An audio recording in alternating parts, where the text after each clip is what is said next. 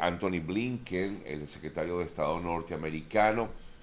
eh, se encuentra reunido o se reunió, mejor dicho, con Benjamin Netanyahu en Israel y informaba, informaba a Blinken que continuará brindando su apoyo a Estados Unidos, a Israel en estos eh, momentos. El ministro de Defensa de Israel habló ante la OTAN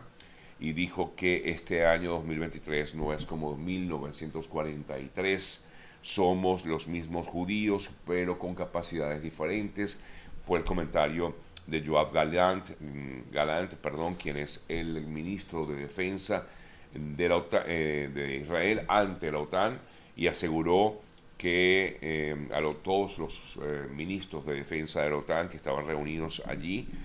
que jamás es el ISIS de Gaza, una organización salvaje financiada y apoyada por Irán, afirmaba Galán. Por cierto que en el día de ayer destacaba John Kirby que hasta el momento no se puede clarificar o no se puede verificar realmente si Irán o Rusia habrían ayudado o colaborado con, grupo, con el grupo Hamas para realizar esta acción. Em, es eh, parte de lo que dijo el ministro de Defensa y también han comentado los representantes del gobierno de Israel, que lograron un acuerdo en Israel, es decir, los diferentes partidos dentro del Parlamento israelí lograron un gran acuerdo para eh, anunciar un llamado gobierno de emergencia que tendrá además un eh, equipo especial, o mejor dicho, un gabinete de guerra, según lo que ha dado a conocer, entre otros, Benjamin Netanyahu y el líder de la oposición, Benny Gantz. Miren, hay más informaciones, no eh, comenté muchas noticias al principio en vista de que tenía eh, un primer contacto, como lo vieron aquellos que me siguen desde el comienzo del programa pero hay otras noticias también destacadas en las últimas horas. En la sesión del Consejo de Derechos de la ONU, la delegación venezolana encabezada por el canciller Iván Gil y el fiscal Tarek William Saab habrían ofendido, según lo que manifestaron algunos de los que estuvieron allí presentes, a varios funcionarios del organismo. Eh, nunca se habían proferido tantas descalificaciones, eh, dijo Carlos Gómez Martínez, experto independiente del Consejo, al escuchar algunos de los planteamientos que hicieran, entre otros, Gil y Saab. Por otra parte, también eh, Iván Gil manifestó acerca de los derechos políticos eh, de los ciudadanos venezolanos en ese Consejo de Derechos Humanos y manifestaba que todos tienen derecho a ser electos y votar y hay casos de inhabilitación de cargos debido supuestamente a asociaciones de casos de corrupción. Los inhabilitados, sin embargo, aún así pueden participar en elecciones, fue lo que dijo ayer Gil en este Consejo de Derechos Humanos. Al respecto, por cierto, María Colina Machado eh, también habló sobre esa posible inhabilitación que pesaría en su contra y dijo que nunca nadie le ha enviado hasta el momento ni siquiera un papel para oficializar ese procedimiento de inhabilitación. Por lo tanto, ella dice y considera que no está inhabilitada para ejercer ningún tipo de cargo eh, público.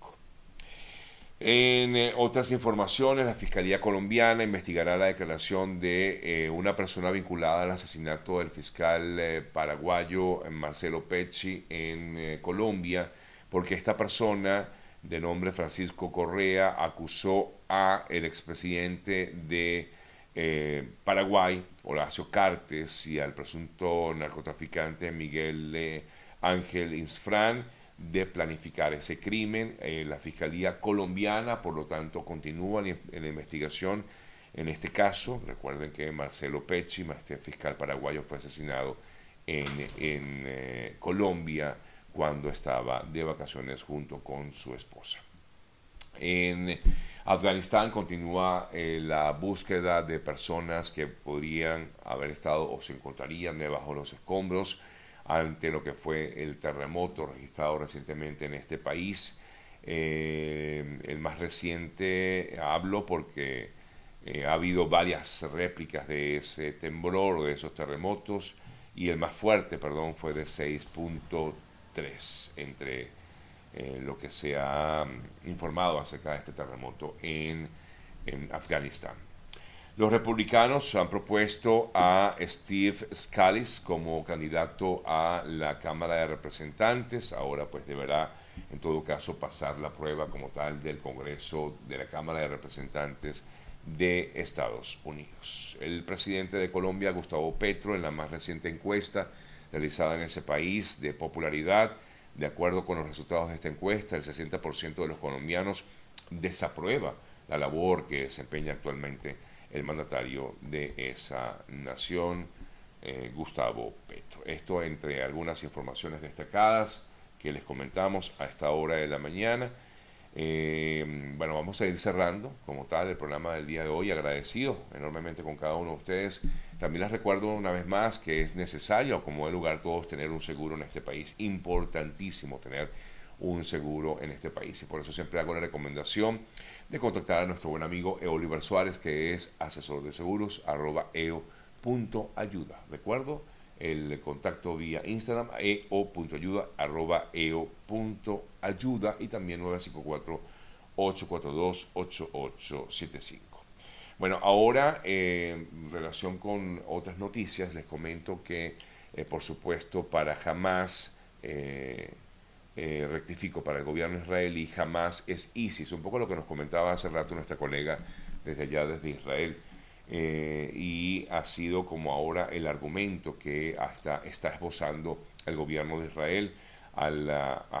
afirmar y aseverar y comparar directamente a eh, Hamas con el Estado Islámico, es digamos lo que se repite, sobre todo luego de lo que ha venido publicándose en diferentes eh, plataformas y en algunos medios de comunicación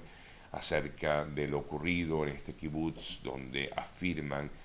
bueno, mm, eh, es que no provoca ni leerlo porque la descripción es terrible, nada más de leerlo yo por encima, eh, pero ya nos lo comentaba hace rato nuestra colega em, desde allá, Nicole Michel, desde Israel, de, que, de qué manera fueron tratados estos menores de edad en este kibutz. Y dicen que es, ha sido la práctica que en teoría tendría este grupo jamás allá en Israel.